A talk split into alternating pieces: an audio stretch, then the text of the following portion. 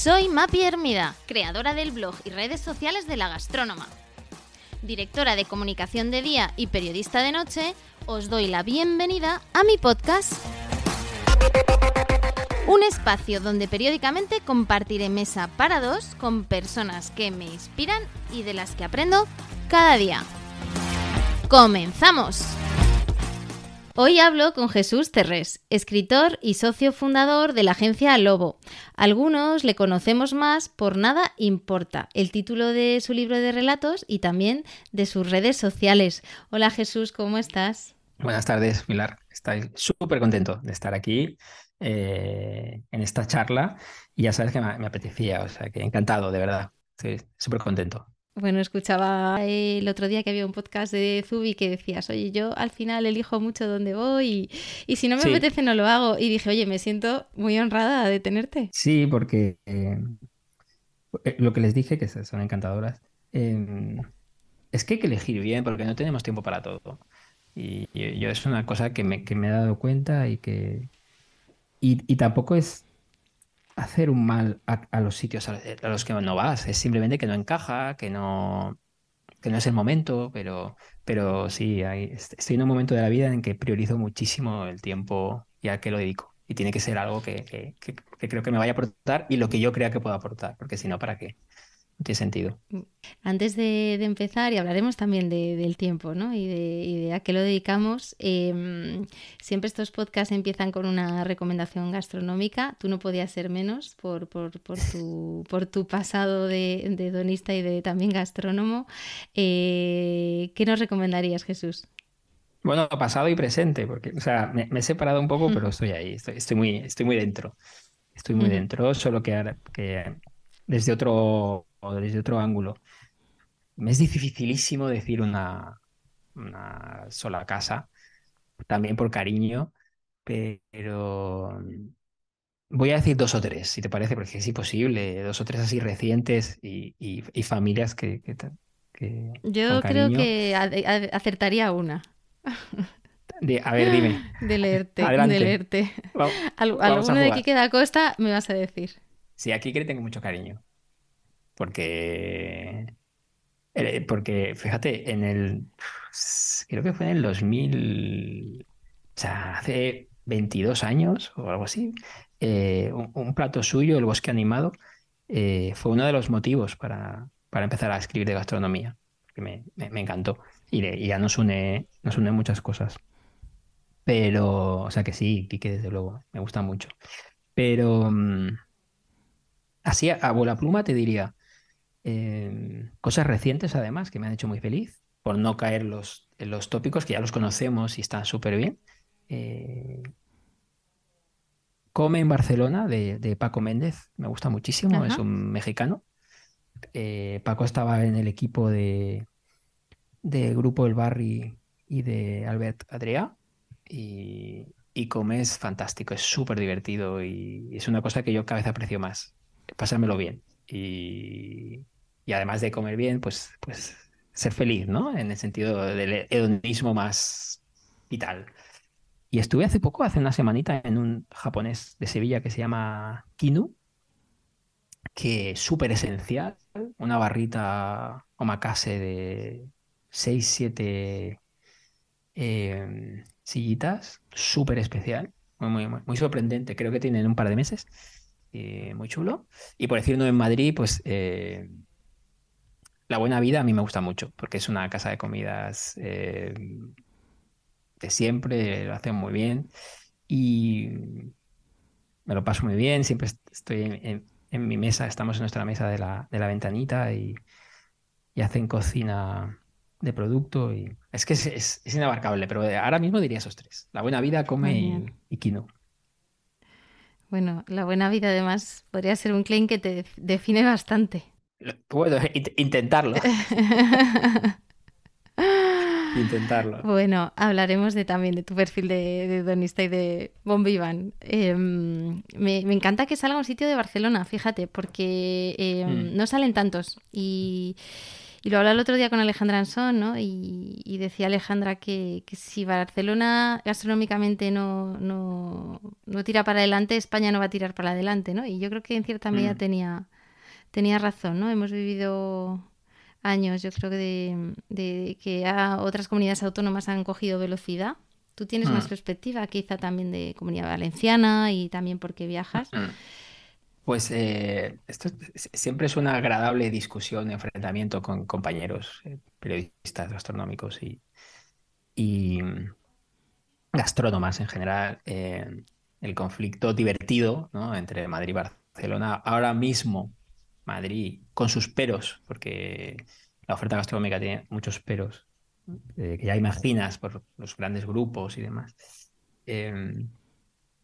para mí, en los últimos 20 años, Barcelona es la ciudad de España donde mejor se ha comido, desde luego, sin duda alguna. O sea, es alucinante el nivelazo de Barcelona, también con, todos sus peros.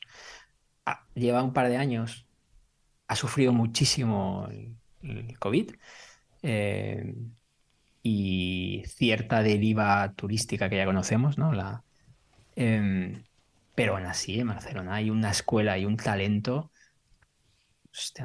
con perdón, no te la acabas. Es alucinante, no sé, disfrutar está en Barcelona. O sea, no hay un restaurante creativo gastronómico en el, en el mundo como disfrutar. Y está ahí, tres tíos que están ahí cocinando. Eh, es alucinante. Y tienes producto, tienes eh, fusión, tienes cocina catalana. O sea, aman su cocina en los barrios. Eh, tienes Poblenou, que está ahora mm, arribísima. A mí me gusta mucho con todo mi amor a Madrid, que es eh, alucinante, pero joder, Barcelona es, es brutal eh, cómo se come y cómo se bebe y cómo aman la cocina. eso es muy importante.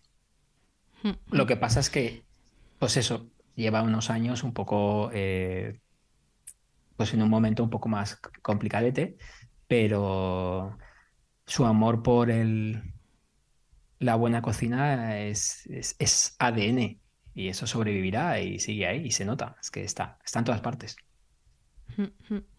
Hablábamos de, esa vinculación tuya con la gastronomía, Jesús. Escribes en diferentes medios, Vanity Fairs, mm. em, Condenas Traveler, en torno a cosas que amas, como dices tú, em, viajes también de, de, gastronomía, has escrito mucho y además haces la guía hedonista Em, que te confieso que, esto no te, lo, no te lo he contado, pero yo las tengo subrayadas. Porque, ¿En serio? Sí, eh, ¿Y sabes por qué? Eh, con, algún posit. Porque em, no encuentras el lenguaje de la guía hedonista en otras muchas guías. Y para los que escribimos de gastronomía, hay muchas palabras que, que ayudan, que inspiran. Sabes que, bueno, pues a veces el lenguaje en esto de la descripción, sobre todo de, de platos y de propuestas gastronómicas, pues cae en espacios muy comunes, ¿no? Y, y, a mí eh, son, son guías, tengo, tengo antiguas, ¿eh? Em, que de vez en cuando las cojo y digo, a ver, necesito refrescar un poco, ¿no? Eh, la palabra, el lenguaje. Y, no, hace no hace mucho cogí una, una, guía, no sé si era el 2017 o 2018, de, hace ya de hace años, ¿no? Y, digo, mira, ahí estaba, ahí estaba la firma de Jesús. Qué ilusión, Pilar, me hace mucha ilusión esto que dices. Bueno, nos, nació el, proyecto de Insta y ahora hablamos de otras cosas que tampoco quiero eh, aburrir por la gastronomía, pero mm, pese a que la amo, mm, yo desde el principio lo, tenía claro que, nosotros no íbamos a hacer crítica gastronómica. con, todo el respeto que tenemos a la crítica gastronómica, sino son crónicas gastronómicas, que es otra cosa. Y, y hay muchos escritores y escritoras, la mayoría escritoras, que tengo la suerte de que además aman la cocina. Y la cocina, no, la gastronomía en un sentido más amplio, porque la gastronomía, y esto es uno de los pilares, eh, nace en la lonja o nace en campo, no nace en la cocina del restaurante. Y, y son, son escritores y escritoras que les ha dado por escribir de gastronomía, pero, pero sobre todo son mujeres, sobre todo, que son, la mayoría son mujeres, que, que piensan y escriben muy bien. Y a mí es, el, digo, el equipo de personas que, escriben ahí, de firmas, y es, mm. es una suerte. Y, pero, y, y, no, por eso no queríamos hacer nunca eh, crítica, porque no es nuestro juego ese, nuestro juego es hacer eh, crónicas, contar los porqués, hablar de las personas, hablar de emociones, hablar de, de, las de sentimientos, hablar de, de, qué mueve a personas a dedicar toda su vida a algo. Eh, ese tipo de cosas. Y entonces, mm. eh, bueno, creo que hemos puesto un granito de arena, al menos a contar, a poner otra mirada sobre, sobre mm. ese planeta. Que me hace mucha ilusión lo que dices. No, es, esto, ya sabes, eh, la escritura. Bueno, yo vi unos cursos de, escritura los viernes y al final el profesor siempre nos dice ¿no? que, que, detrás de, de, cada escritor siempre hay una copia, ¿no? Y aunque no queramos, pero mm. somos lo que leemos, ¿no? Y, no se puede ser escritor sin leer, ni, ni tampoco escribir de gastronomía si, tampoco, si no les de gastronomía, ¿no? Y bueno, yo os tengo ahí de referencia, Jesús. Eh, has evolucionado, eh, estás enfocado también en, en, bueno, tu agencia Lobo, últimamente escribiendo tu, tu libro, Buscaba la, la belleza. Eh, empezamos por tu libro, que, que me hace especial ilusión porque está puntito a puntito de ver la luz. Eh, tu primera novela. Sí, está ya, está ya. Yo tengo aquí una cajita porque me, enviaron, yo no lo sabía como dato, o sea, cuando firmas el contrato con la editorial tienes como unos libros que son para ti, te lo enviaron un poquito pelín antes, está súper bien eso. Eh, pequeños detalles del, de las bambalinas. Em, y me están preguntando mucho estos días, eh, gente que sé, pues, de mi entorno que me quiere y oye, ¿cómo estás? ¿Estás nervioso? ¿Estás...? Eh? Y estoy muy tranquilo. Estoy muy tranquilo porque el, el, el, proceso ha sido mucho más... Y, he decidido no, no, no guardarme nada, ¿no? O sea, no, no eh, a la hora de contar este libro. Y el proceso ha sido muy, muy complicado. O sea, no ha sido un, un proyecto fácil eh, a, a, ningún nivel. Me ha costado un montón. Entonces, Sí, ha sido muy duro.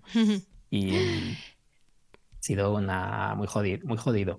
Y ¿Cuánto tiempo te ha llevado, Jesús, el libro? Me ha llevado un año y medio así. Obviamente, dentro de ese año y medio ha habido meses muy intensos, de muchas horas, y meses de otro tipo de que te voy a contar. Eh, un proyecto tiene partes más de reflexión o más de documentación y luego tiene partes más pura de, ejecución, ¿no? Entonces, pero más o menos, pues eso, un año y medio, un año, un año y medio. Y hubo momentos pues, un poco eh, de rozar el eh, mira paso. esto no, no, no, no está yendo por donde yo pensaba que iba a ir, no me está haciendo feliz y no estoy contento con lo que está con el proyecto, con lo que estoy haciendo, así que no sé si es mejor tal, pero al final, pues bueno, mm, quería contar la historia que se cuenta, eso es importante a la hora de hacer un, bueno, escribir un libro es, al menos en mi caso, ¿eh? habrá, habrá escritores y escritoras que puedan escribir sin tener algo claro que contar. En mi caso no, yo necesito eh, decir, mandar un mensaje. Entonces yo quería mandar un mensaje y contar una historia. Y, y, bueno, pasaron esas olas muy altas y digamos el barco nos hundió.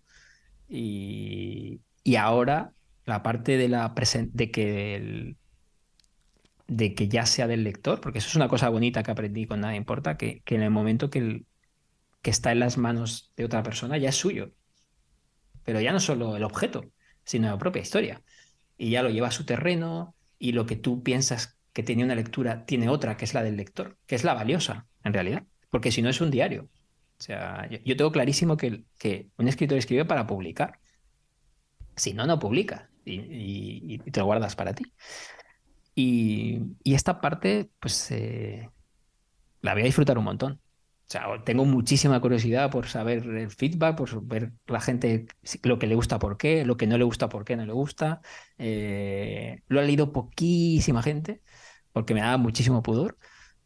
O sea, no sé, tres personas lo han leído el libro. Y, y siento mucha curiosidad, curiosidad como, como muy naif, o muy cándida. O sea, tengo curiosidad por, por, por escuchar y por, y porque me, me contéis, me cuenten, no sé, es como, ¿te ha gustado? ¿No te ha gustado? ¿Por qué? Tal, no sé. Es, y esta parte la voy a disfrutar seguro, por, porque, porque lo duro ya ha pasado. Escuchaba también en alguna entrevista que decías que te ha costado reconocer que eres escritor, ¿no? Que es una palabra como muy... Sí. Que resuena mucho. Sí, sí, sí. Y fue... Eh, fue una vez pública. Ya, ya. Y no tiene nada que ver, ¿eh? O sea, no tiene nada que ver el, el, el primer libro, nada importa, con Círculo de Tiza, ha gustado, que para mí es lo importante, independientemente que haya tenido una o, X ediciones. Eh, pero incluso cuando el libro se estaba vendiendo mucho, ha sido después y por otra cosa que yo me haya sentido escrito. Eso es fascinante, porque te sientes algo. Y, yo creo que ha tenido mucho que ver con las cartas. O sea, las cartas que envío los sábados me hacen sentir muy escritor. Más, y, no son un. No hay una editorial, no es un objeto físico, pero sí, poco a poco, la, constancia, el, tener un sentimiento y querer contarlo, el tener una idea de una escena y querer transmitirla, no sé, sí, pero me ha costado un montón. A lo mejor ha sido hace dos años desde que digo que soy escritor. Y llevo escribiendo 20. Es un poco absurdo. He llegado tardísimo al reconocimiento. Mío, digo. Hay una frase eh, que dices que es todo lo que soy está en este libro. Mm. Y, me parece también, ¿no? Que, resuena mucho, ¿no? Me venía una frase de García Márquez em, que dice algo así como que el escritor escribe su libro para explicarse a sí mismo lo que en realidad él no puede explicar. Mm. Em, eso también ocurre en tus cartas, tus entre paréntesis, mm. newsletters. Em, y es así, ¿no? Sí, eh, eh, también dice otra cosa que es, que es muy bueno, es un genio. Creo que es él, ¿eh? que decía que el, escritor escribe eh, para que le quieran. Y, y, eso estoy de acuerdísimo también. En realidad somos pequeños seres reclamando atención y amor. y cada carta, cada folio, cada párrafo es un... Queredme un poquito, dadme cariño. Y, y sí, es, esa frase o ese, ese deseo, es un deseo, ¿eh? ese deseo de, expresar en este libro está todo lo que soy, más que, una, más que una realidad, que yo creo que lo es, desde mi humildad, es para mí un mantra como escritor. O sea, yo quiero eh, Em, escribir con sangre, o sea, escribir desde las entrañas, eh, no, guardarme nada. Eh, es la literatura que a mí me, emociona y, y quiero escribir eh, de verdad. De verdad en el sentido de verdad. Puede ser ficción, pero que sea de verdad. No quiero escribir desde el ego, no quiero escribir pensando en, el lector, no quiero escribir pensando en nadie, quiero escribir de verdad eh, y, y, y, no guardarme nada, pero es, difícil. Entonces, por eso, si está bien hecho, es porque yo estoy ahí. Si no, es un fraude. para mí mismo, para empezar, y para, obviamente es una falta de respeto al lector, si no, si no hay verdad. ¿Cómo escribes, Jesús? ¿Cómo es ese proceso que te inspira? Pues la vida. También e, e, es, muy diferente. Escribo para vivir, es otra de tus frases. Sí. Eh, y escribo porque estoy vivo, ¿no? También tiene mucho que ver con fluir con la vida. Sí, y también, fíjate, también es aplicable, se le puede dar la vuelta. Escribo para vivir y vivo para escribir.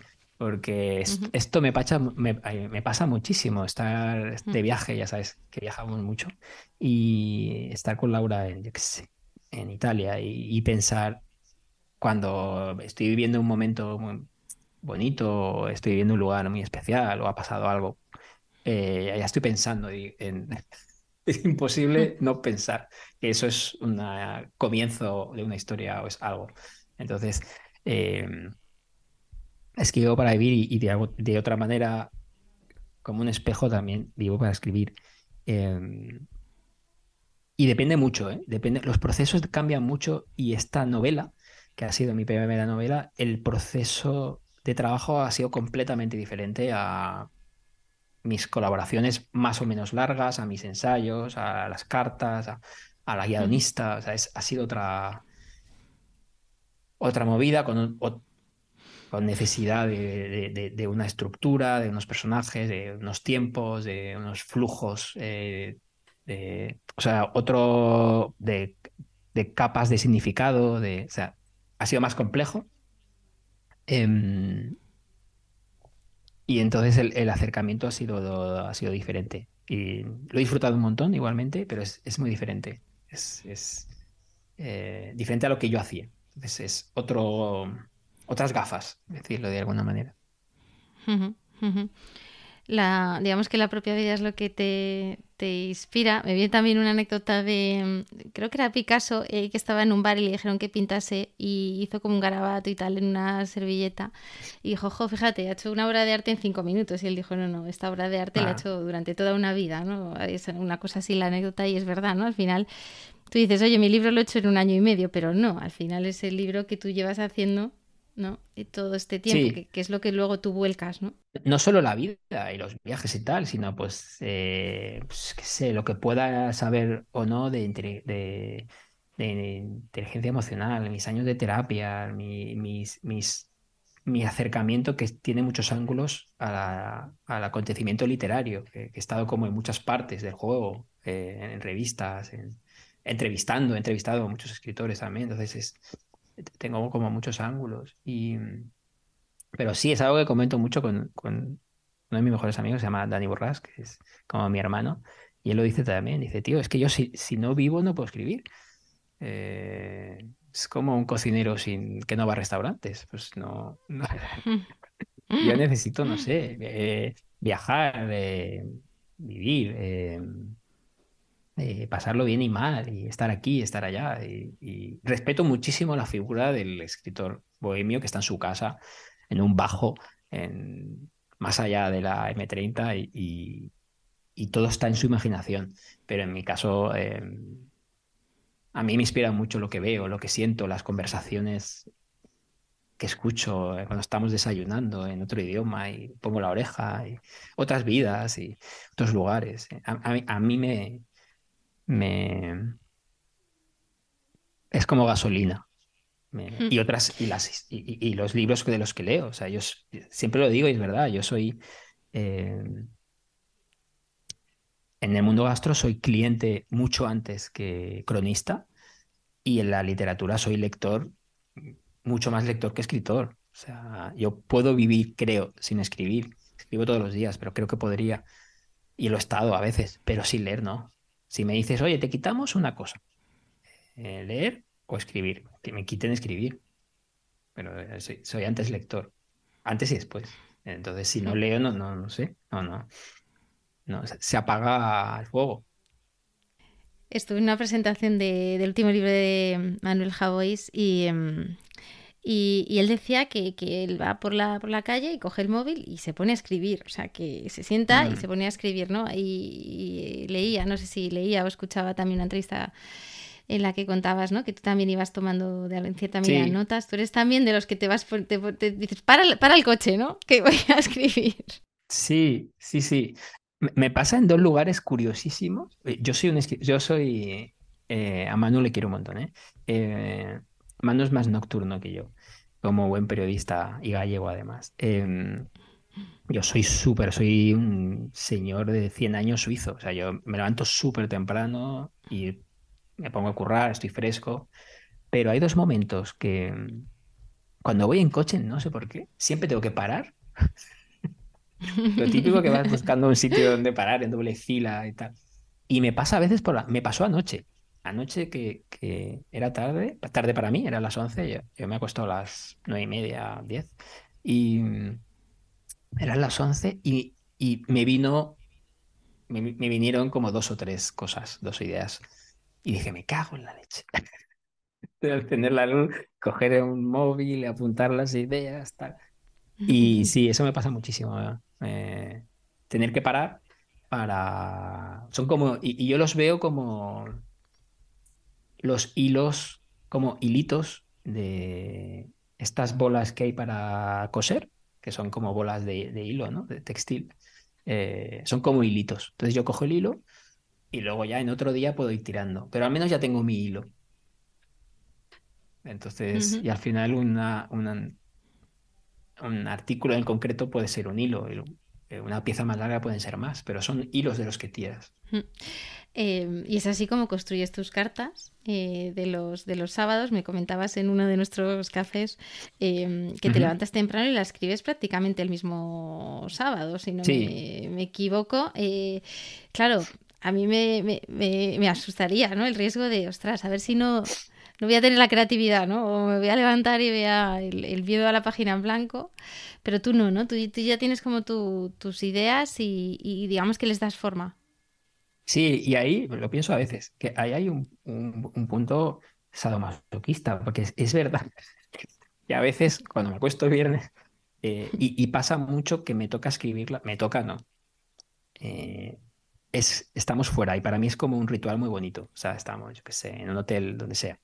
Eh, en, hace poco estuvimos en Lake District, una zona de UK que es muy tranquila, muy verde. Y, y para mí es un ritual estar en otro lugar, en otro país, en un hotel, bajar a la, a la cafetería, está cerrada, alguien me dice, no, faltan 10 minutos, buscarme un silloncito y, y, para mí eso es, no sé, me conecta con el sitio. Pero sí que es cierto que me, es, que me, me, produce cierta, obviamente, tensión. Es como, joder, no tengo nada. Entonces, ¿por, qué no lo has pensado antes? Pero normalmente siempre tengo todos esos momentos en los que paro el coche en un semáforo, por las noches me levanto, esos hilitos, tengo como un documento con, con hilos. Entonces, eh, es, ese, ese, digamos, en mi caso, eh, el escritor está siempre trabajando 24/7. Siempre. Mm, Entonces, mm. yo si estoy en una reunión, a lo mejor veo algo que, que digo, hostia, esto es un hilo, aquí hay una historia. Aquí hay algo. Esos, los, esos los que saben lo, lo llaman la famosa ley de Parkinson, ¿no? Que tu tarea se expande en función del tiempo que tú tienes, ¿no? Y si tienes muy poco tiempo y tienes que darle al botón de enviar la newsletter a primera hora, ah. pues oye, si tienes dos horas, la construyes en dos horas, ¿no? Si tuvieses cuatro días, se expandiría. Sí, no, también. Eh, es que llevo, llevo, un montón y, son muchos años escribiendo, entonces más o menos yo ya me, me conozco y sé los procesos y si no está la cosa no está a la altura, no la mando, o la mando después. O, o sea, quiere decir, eh, y siempre traigo algo preparado. O sea que lo mm. prioritario es, en este caso, ¿eh? ¿eh? es el producto. O sea, el mm. plato tiene que ser como el bosque animado. O sea, tiene que ser algo, para mí, desde mi punto de vista, para otro puede ser una chapuza y, lo respeto muchísimo. Pero como el eslogan de Mercedes, ¿no? The best or nothing, the best para mí. O sea, tiene que ser si hay que cambiar una coma 500 veces, se cambia. Pero tiene que estar perfecto. Y eso es un poco rollo, porque, porque, retrasa más. Pero, pero bueno, es, es eh, prefiero dormir bien por las noches como escritor. Em, hablabas de, que te, inspira la, vida, también hablabas de escribir desde las entrañas, Jesús, eh, mm. leyendo tus newsletters. Yo, yo eh, le digo a, mi chico ¿no? que es como la newsletter terapia, porque llega el, sábado y digo, joder, Jesús nos pone en nuestro sitio a todos, ¿no? Empiezas como eh, muy inspirado por la mañana. eso tiene también que ver con tu propia personalidad y tu, tu, forma de ser. hablas también de emborracharse de vida de dejar de mm. tener miedo. Hay muchísimos temas que tocas, ¿no? Y sobre todo veo que hay como un hilo común que tiene mucho que ver con ese disfrute de la vida, del tiempo, de, lo no vivido, ¿no? Em, eh, al final, eso de dónde, de dónde surge Jesús. Pues sí que fíjate que no lo había pensado, pero probablemente el, a lo mejor hay dos hilos conductores. Es que ayer lo pensé y creo que son ciento y pico, ciento, casi 120 cartas. Es una barbaridad. Empezaron con justo con, la, con el encierro en marzo de 2020 y, estoy ahí todas las semanas, entonces al final son un montón. ¿Con cuántos suscriptores vas? ¿Cuántos suscriptores tienes ya? Sé, 29.000 algo así. Wow. Sí, y, Tampoco, no, lo hago mucho, o sea, lo miro a veces, pero no, es mi, no, es mi foco, digamos. Mi foco es eh, la carta. Y, lo pensé hace poco y hay dos temas que yo creo que vehiculan un poco estos tres años, que se acabarán, eso estoy seguro. Em, y uno es, y, no y ha sido casualidad, porque el libro, la novela tenía, llevaba, estaba en mi mesa desde hace tiempo. Pero uno es la búsqueda de la belleza, sin duda, en las cartas. Está, está como ir pequeño hilo que va conectando una carta con la otra. Eh, la belleza de todos los tipos. No, hablo de la primera capa más obvia de un lugar bello, sino la belleza también del, de la melancolía, del dolor, de no, encontrarte, de, del invierno, de la noche, del frío, y, que también es bello. Y, otro, yo creo que es el que has comentado tú, la conciencia.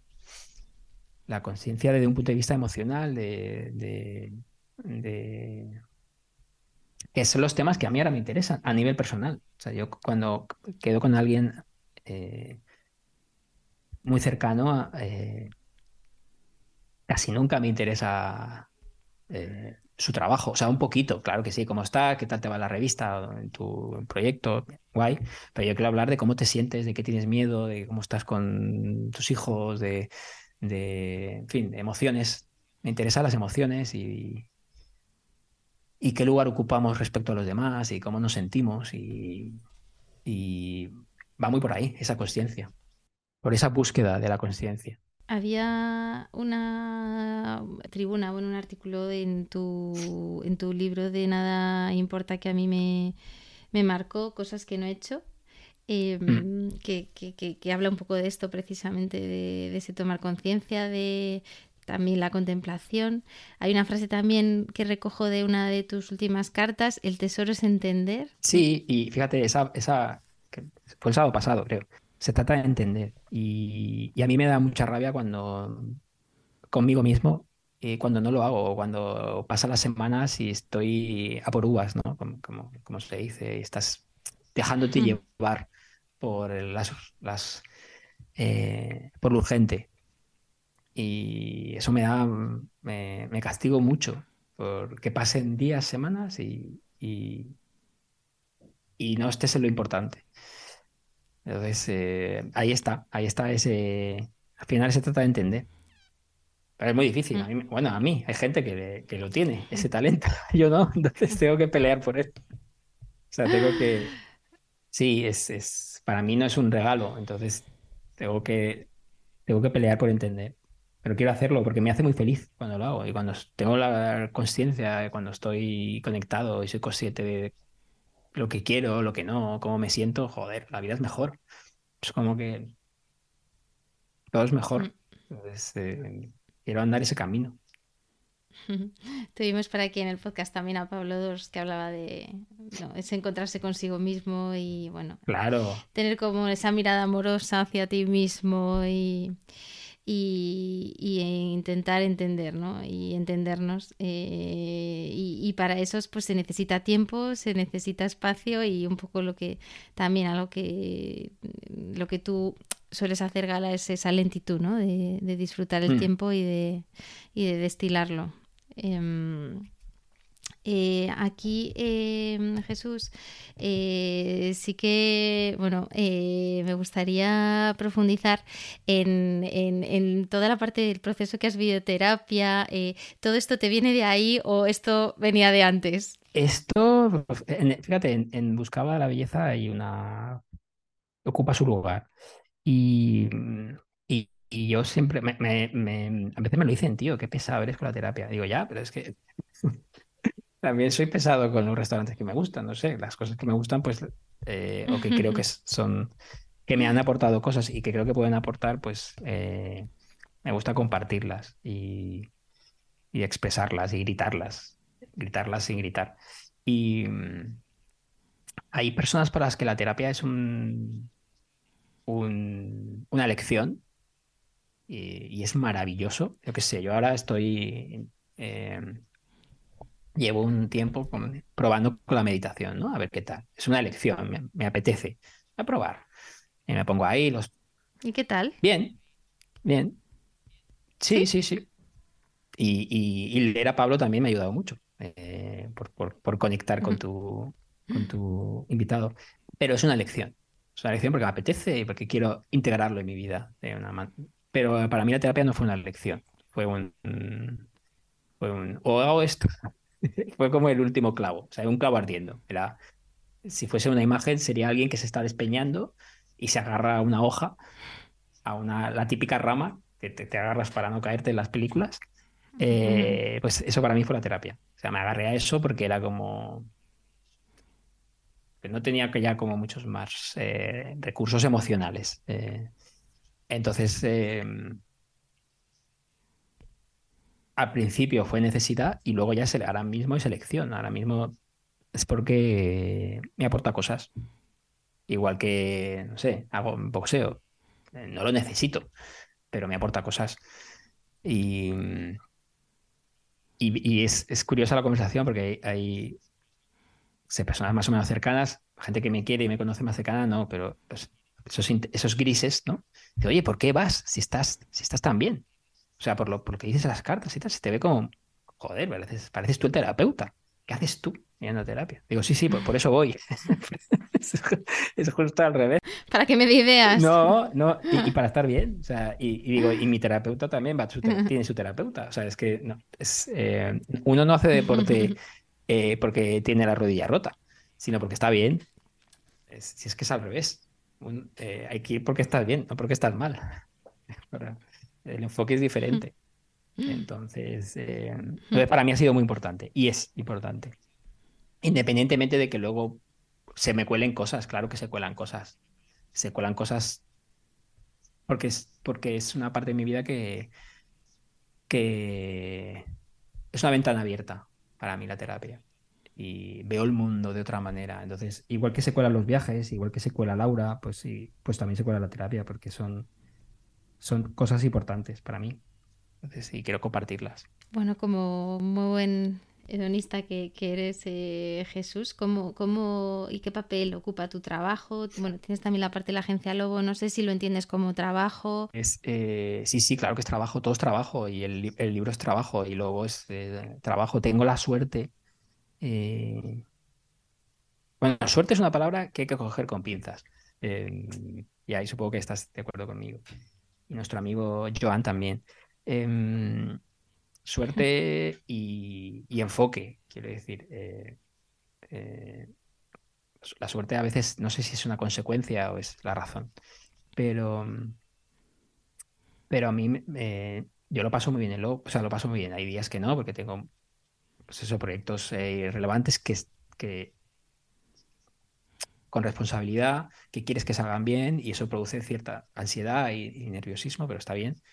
Pero a mí me gusta mucho lo que hacemos, me gusta mucho lo que hago. Eh, está muy relacionado con mi mirada como escritor eh, y como persona que le gusta, me gusta muchísimo reflexionar en torno a marcas. Esto lo hemos hablado alguna vez en algún café.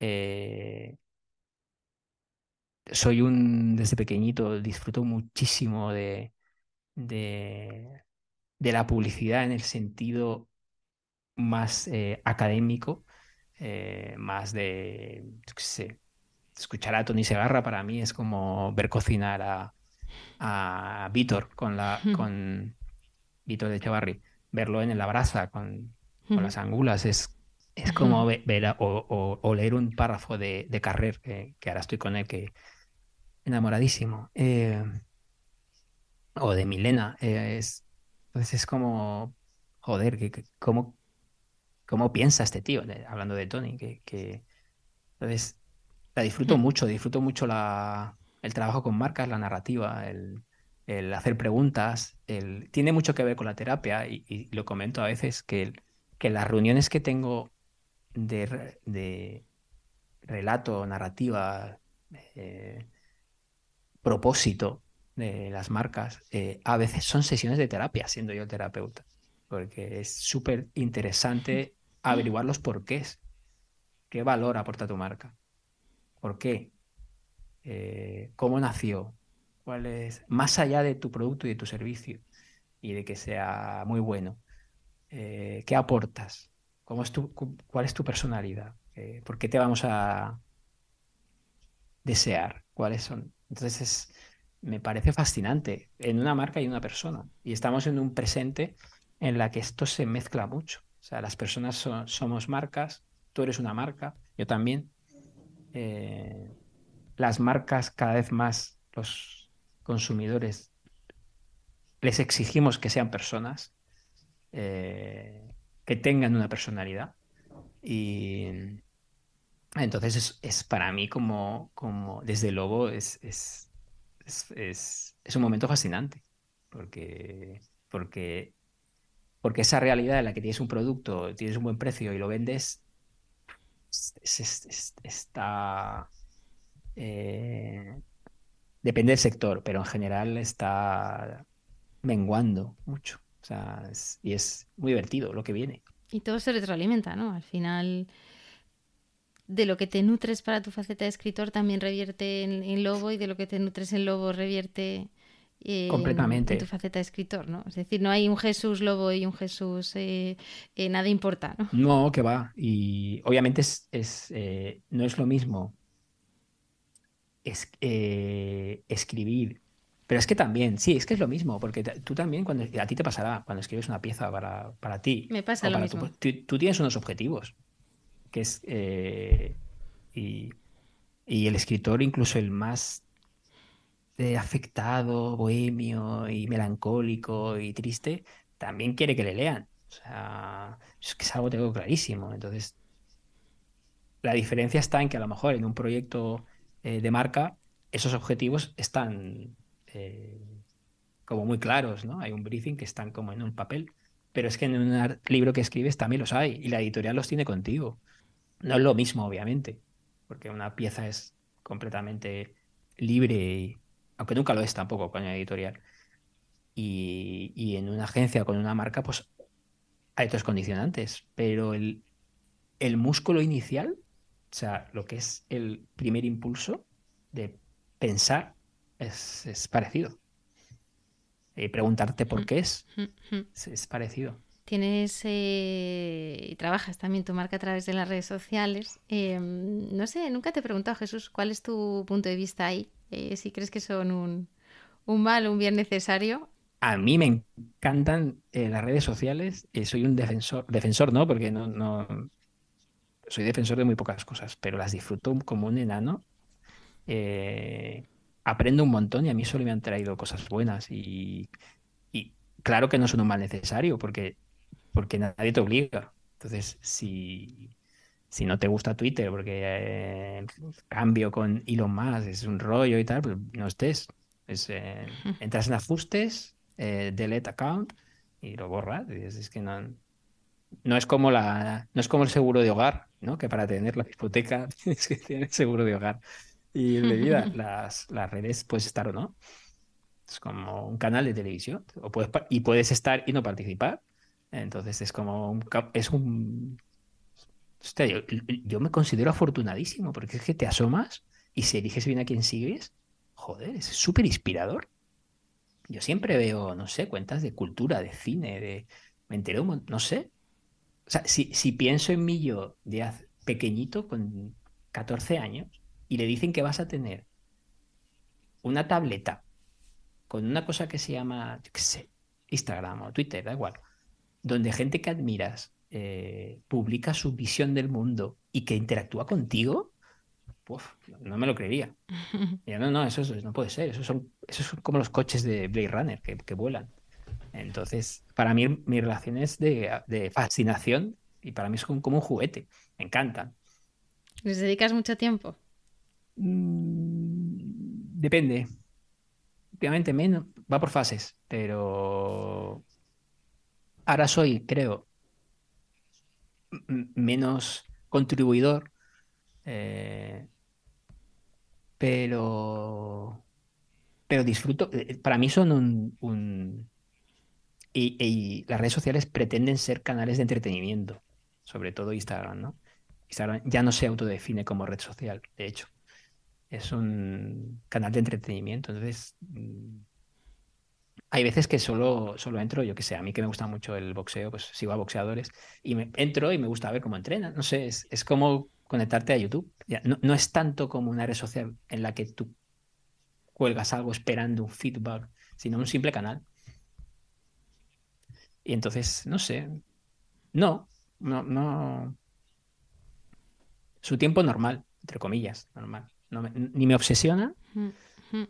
ni pero me gusta, o sea, me, me, gusta. Me gusta estar, me gusta ver qué pasa, me gusta eh, gente que, que no son amigos, amigos, pero que aprecio. Me gusta ver que, que a dónde van, no sé. Es, para, las veo muy divertidas. Bueno, de hecho tienes tu consultorio. Sí, el consultorio es un fregado, entre comillas, eh, el, el, último domingo de cada mes. Lo parte mala es que es un curro que sé que lo parece pero es, pierdo todo el domingo con eso. Y, mm, porque me gusta elegir bien la foto, no sé qué, y la, la, que la recomendación pues sea honesta y esté bien. Y, mm, pero me lo paso muy bien también, porque yo que sé, aprendo, sí, sí pero me ocupa mucho tiempo. Es, tengo ahí un...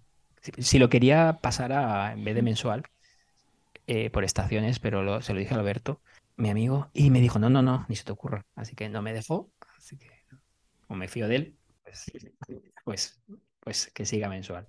La gente te pregunta de temas de, de bueno, desde cultura, series, temas de psicología, de todo tipo, eh, también de, de lujo, eh, que es algo que, que, que también ¿no? Eh, te he leído que de alguna forma sueles poner en valor, ¿no? que el lujo no es ese territorio que se han apropiado las grandes marcas. Pues sí, es que lo han hecho muy bien las eh, marcas que se han apropiado, del lujo eh, eh, lo han hecho muy bien. Entonces parece que, es, que, parece que es suyo, o sea, que les pertenece.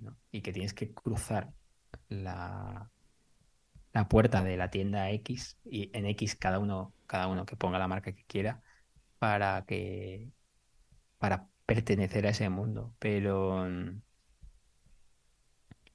pero decía Octavio Paz, y es una de las frases que, que, que encabezó una de las, de las guías hedonistas, dedicada a la alegría, hace tres años, que la alegría es una sillita al sol. Y me gustó muchísimo porque me imaginaba, yo qué sé, ahí en una sillita, en una roca frente al mar, ¿no? Con un libro. Entonces, cre creo que si cambiamos alegría por lujo, funciona igual.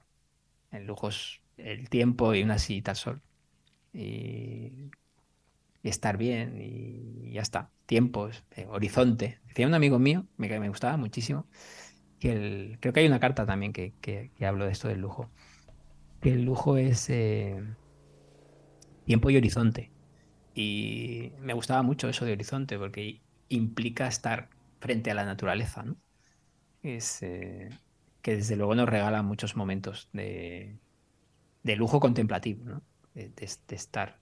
La contemplación de la belleza, sin duda, es un, es un, lujo, en el sentido más natural de la palabra belleza. ¿no? Pues es estar frente a un fiordo. Sí. Eso es un lujo increíble. No te, no te, tienes que ir a Noruega. Está, yo sé. Un atardecer en Cádiz. O sea, es, es, eso es un lujo alucinante eh, que tenemos más o menos cerca. Esos momentos de plenitud, ¿no? Eso sería lujo. Bueno, he leído que algún terapeuta recomienda, ¿no? Eh, cuando tienes eh, un problema que se te está haciendo muy grande, ¿no? El, el, ver horizonte de alguna forma te hace pequeñito, ¿no? Mm. Y que, que, es la mejor terapia, ¿no? El ver naturaleza o mirar incluso al cielo, que por cierto tienes una columna también de los cielos sí. de Madrid, si no me, me equivoco, en, en, tu, en tu libro. Pues mirar al cielo te da, te da como cierto sosiego, ¿no? Y dices, oye, al final mi problema no, no debe ser tan grande si yo soy tan pequeño, ¿no? Fíjate que yo, yo, yo soy un urbanita de narices, con perdón, y me encanta la ciudad y, y los restaurantes y tal, pero, y esto es un poco más culpa de Laura, pero he de admitir que, que frente a la naturaleza más salvajada, sea mar, sea montaña, es como, joder, es inspiradorísima. Lo digo ya como escritor, es como si pienso en los últimos tres años, los momentos así un poco de, de síndromes de Stendhal, ¿no? De decir, hostia, es que eh, como cuando salía, salía el personaje, ¿no? De, la, iglesia de Santa Cruz, creo que era, o algo así. eh, que casi estaba temblando, ¿no? Porque el, el estendalazo, ¿no? Sí, por la contemplación de la belleza absoluta. Y en mi caso han sido casi siempre en frente a la naturaleza. O un atardecer, o un amanecer, o un horizonte hermosísimo, o yo que sé, un bosque. Un bosque con un- los mil colores del otoño. O sea, parece cursi, pero es que eh, no sé si es un tema de edad, pero sí que es cierto que ese horizonte, esa naturaleza te, te, hostia, te, te colapsa completamente. Para bien. Y el mar, Y el mar. que, el- que tienes eh, cerquita, ¿no? Sí, sí, Eh, el que mar, el tienes mar. cerquita ahí en, en Valencia. Em, por cerrar, eh, Jesús, que yo estaría toda la noche eh, hablando contigo, porque casi, casi te- es hora de que te acuestas ya. Me has dicho que te acuestas muy prontito. Y no quiero que trasnoches. No, no te preocupes. Sacamos el consultorio de nuevo. eh, no puedo dejar de preguntarte recomendaciones, series, un libro, eh, una peli, lo que tú quieras. Eh, déjanoslo en este, Mm. en este capítulo. Em, voy a ser, voy a ser tópico y aburridísimo. Em,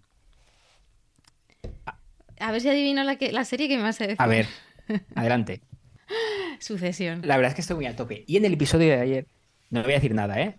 ¿Ves? ¿Ves? No, Lo sabía. no, ¿Cuándo se emite este programa? Bueno, da igual, no importa. Hay un episodio el... que no voy a contar nada, ¿eh? De esta temporada. El- No, lo, lo puedo decir porque no pasa nada.